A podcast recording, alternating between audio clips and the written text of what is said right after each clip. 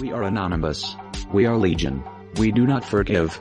We do not forget us. Se realizó un hackeo en la banca mexicana. robo informático que afectó al Banco de Chile por un monto de 10 millones de dólares. El Banco de México confirmó que el sistema de pagos electrónicos interbancarios fue hackeado. Este es el podcast de Creadores Digitales. Las noticias que importan de tecnología y seguridad de la información. Esto que están viendo es un tweet de una persona que tiene una, eh, pues ahora sí que una fábrica de, no es una fábrica, es un negocio de refurbish. Eh, refurbish es como de reutilización o reuso de equipo. ¿Qué es lo que está pasando? Lo que tenemos aquí es un tweet de esta persona que se queja amargamente porque lo que están viendo en esa foto, para los que nos están escuchando en el podcast, son un par de bueno, son tres pilas de MacBook Pros apiladas eh, con eh, pues prácticamente abiertas, destrataladas y tienen eh, en esa nota dice esta persona que estos equipos que son del 2018 hoy él no los puede reusar ni revender ni preparar para que nadie más los use y se han convertido en lindos pisapapeles gigantes que lo único que valen ahora son 12 dólares por el material con el que están hechos. ¿Qué es lo que está pasando? Desde el 2018, eh, Mac empezó a fabricar unas, eh, estas muy bonitas MacBook Pros con un valor de mercado de 3 mil dólares que gracias a que tienen unas restricciones adicionales de seguridad, eh, pues sí, incrementan la seguridad de los usuarios, pero por otro lado, lo que hacen es que el negocio del reuso y de la reciclaje sea completamente inviable. ¿Qué es lo que está pasando? Pues miren, básicamente si tú fuiste poseedor, dueño o usuario de una de estas eh, máquinas y la vendiste, la donaste o simplemente la dejaste por ahí y te moriste y alguien más quiere llegar a usarla, pues le va a ser virtualmente imposible porque gracias a el bloqueo que tienen no puedes recuperar o entrar al recovery mode si tú no tienes el password de la persona que lo usó originalmente. Entonces, si tú no lo, no lo, no lo tienes, no lo posees, no, no está a tu alcance, pues entonces, ¿qué va a pasar? No puedes hacerle nada al sistema operativo. Y alguien me dirá, oye, pues entonces cámbiale el disco duro y ya estás, o sea, vámonos.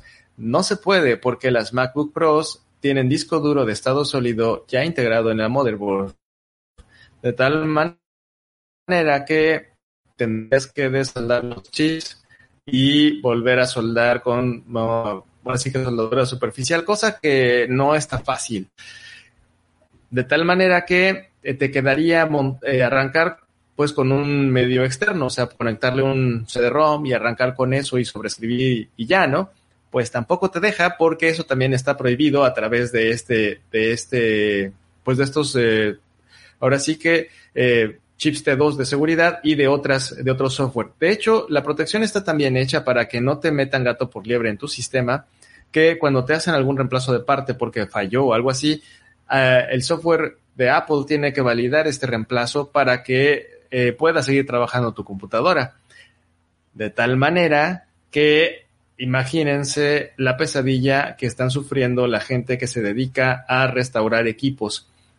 Lo que tienen que hacer es que si a alguno de estos usuarios se les olvidó por completo, eh, ahora sí que hacer el factory defaults y borrar su información y entregártelo limpio, tú como eh, empresa que tiene que reiniciar esto o que fuiste beneficiado de una adquisición de una una subasta de equipo o que fue alineación, llegó el SAT, llegó a Hacienda y le quitó estos equipos a la, a la empresa y tú lo compraste para pues hacer negocio con eso, resulta que vas a tener que ir y pedirle al dueño anterior que te dé el permiso o que firme o que haga un trámite para sacar el número de serie de estos equipos de, eh, de Apple, del sistema de Apple, para que tú puedas instalarle ahora sí el software. Entonces es una pesadilla que está colocando a la gente que hace pues este, este proceso de refurbish, que es prácticamente tomar equipo viejo, eh, repararlo, volverlo a, a poner a mercado, que están prefiriendo venderlos como chatarra. O sea, aquí lo viejo. ¿Qué es lo que va a provocar? Por un lado, sí, estoy de acuerdo, incrementaste seguridad y eso es algo que le gusta mucho a Irán y a mí también, está padre, está muy bonito que tengamos seguridad extra, pero lo malo, lo muy malo de este asunto es que eh, se genera mucha basura. Este equipo, estas pilas de equipo tienen solamente dos años de existencia, no más, y ya son pilas de basura que no se pueden usar.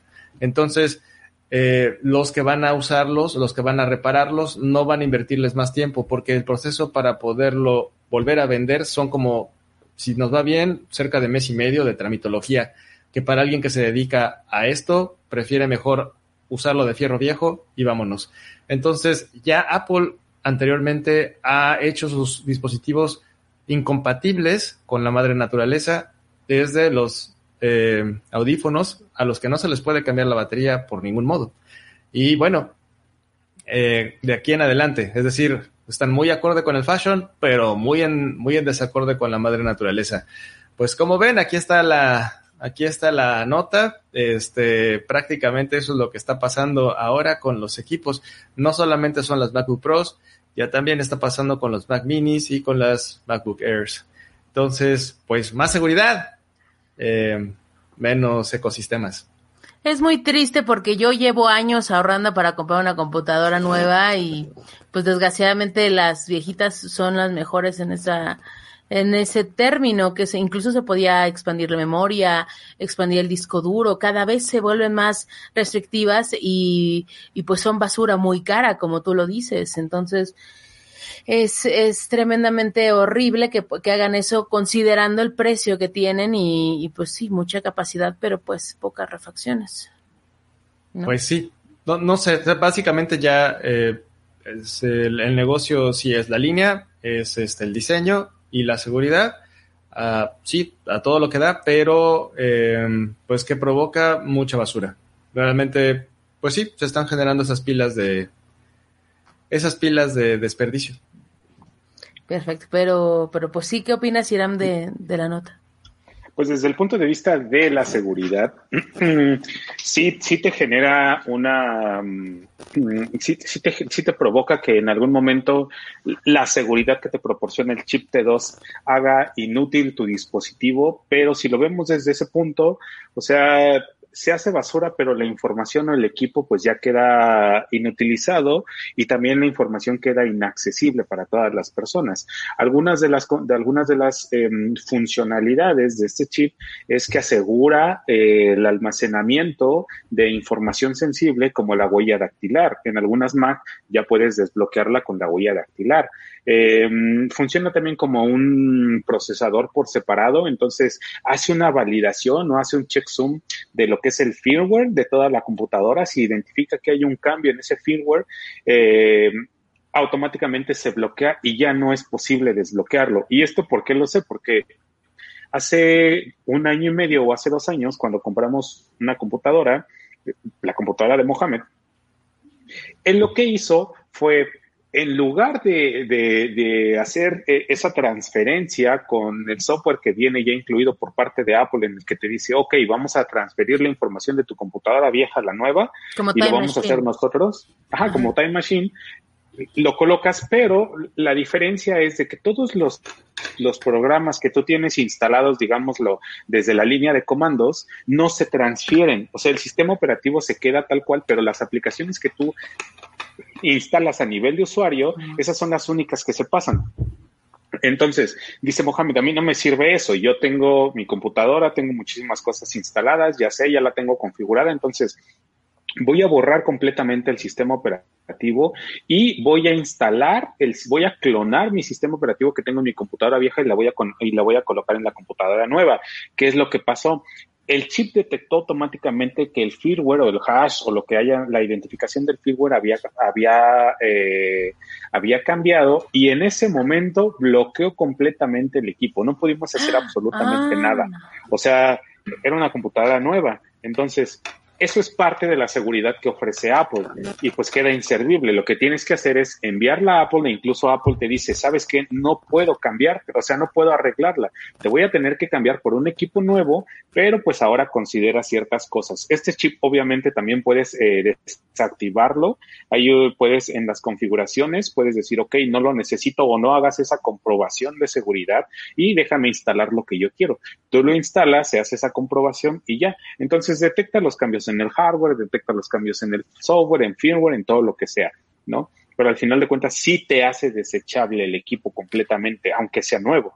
Sí, es que, bueno, cada vez que me, me, me formateé en la computadora, eh, paso al menos una semana reinstalando todos mis plugins de, de, Final Cut, de Logic, todo ese rollo, porque no hay manera en que, por ejemplo, hay unos plugins de, de Logic que se llaman Waves, que son muy padres para hacer efectos de voz, quitar respiraciones, pero se aloja el certificado en una sola computadora y entonces hay que ir a la página, decirle que esa, computadora ya no existe y volver a instalarlos y pedir incluso como un permiso.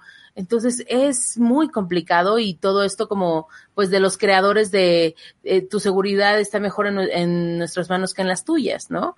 Pero, pero sí es muy complejo y sobre todo a nivel de empresa creo yo cuando yo armé mi, mi empresa y empecé a comprarles computadoras a los chicos, pues tenía que decidir si era como una high-end computadora, así como super wow, pero pues no podía crecer, no podía hacer ninguna modificación.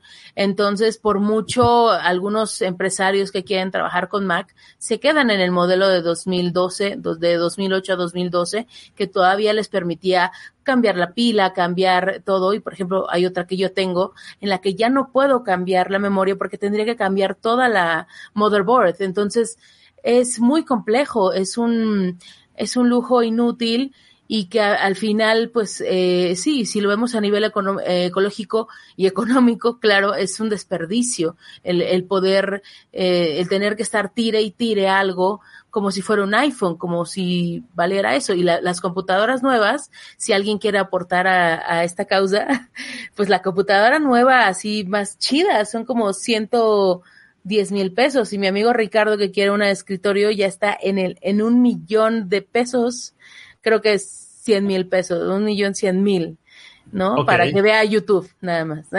No, no, no. Pero sí, es como, güey, costó una, un millón de pesos. No es, y, y, no puedo modificar la tarjeta de audio o cualquier cosa. Es realmente absurdo que simplemente, y si no compras Apple Care, que ese es otro tema, eh, pues obviamente las garantías ya no valen y tu inversión se perdió. Sí, o sea, hay que ver, yo creo, las dos caras de la moneda. Como, eh, como bien lo dicen y lo ha comentado también Iram en el podcast previamente, es que al tener tú modelos muy definidos por parte de Apple, pues puedes dar una experiencia muy mejorada, muy eh, pues acorde, muy ad hoc, y también puedes trabajar mucho en la seguridad porque no tienes un ecosistema tan eh, pues ahora sí que tan heterogéneo como lo puede ser las PCs o puede ser el, ahora sí que los teléfonos Android, ¿no? Donde hay chile, mole y pozole. Pero por otro lado, ya se están gestando también movimientos en Gringolandia eh, y en, en Europa, en donde están reclamando el derecho a la reparación. Esto porque tú compras un equipo y aparentemente ese dinero que tú pagaste debería de convertirte en el dueño del equipo. Pero cuando ves este tipo de restricciones, resulta que tú no puedes hacerle nada. O sea que si tú eres un usuario que tienes un poquito más o que le pides un poquito más, entonces ese producto ya no es para ti porque ya te, ya te da, ya te restringe. Tú ya no puedes hacerle cambio en memoria, ya no puedes hacerle cambio en nada. Eh, o sea, simplemente migrar tus scripts, o sea, tus programas que no, que no son programas de consumo, sino que tú, que tú programaste, que tú hiciste, no los puedes migrar. Eso ya se vuelve un poco delicado. Y para la gente que le gusta el hardware, pues que tú no puedas rescatar o cambiarle tu disco duro al equipo, también ya se vuelve limitante, ¿no?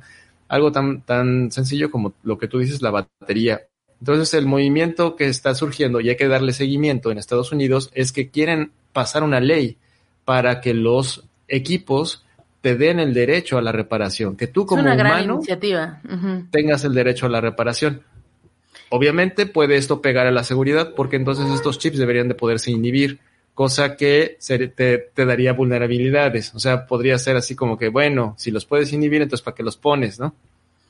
O Esa sea, es justamente el- la razón que ellos dan, que por esa por eso no, no tiene nada abierto. Además, el, el, cuando tú fo- formateas la computadora, la computadora confía en que tú solamente tienes las aplicaciones que compraste legalmente o que compraste a través de la Apple Store, pero ellos también borran esas aplicaciones, no siempre están disponibles. Entonces, ¿cómo vas a poder seguir operando con toda la normalidad como estaba antes? Y además, como comentario último, eh, el precio que va de una computadora con una capacidad de, por ejemplo, 256 a 512 y de ahí altera, es sumamente alta, o sea, es, es una diferencia muy, muy grande y es imposible pensarlo cuando, por ejemplo, pues vemos a nivel de reparación que los discos duros, pues su variación no es tanta. Entonces, sí creo que hay un tema de justicia muy importante y como tú dices, el derecho a la reparación es algo muy necesario, ¿no? Sí, entonces creo que de nueva cuenta en esta nota, y por eso me gustó tanto, porque pone el dedo en la llaga en otro, desde otra perspectiva, pero lo hace otra vez, es en este podcast estamos siempre navegando entre las dos cosas, entre decirle al usuario que por favor incremente su seguridad y por otro lado también creo que estamos en contra de una super eh, dictadura que te obliga a seguir sus pasos para en pos de tu seguridad. O sea, eh, creo que tenemos que encontrar esa línea media, ¿no? Eh, es lo que estaba eh, aparentemente ocurriendo, ¿no?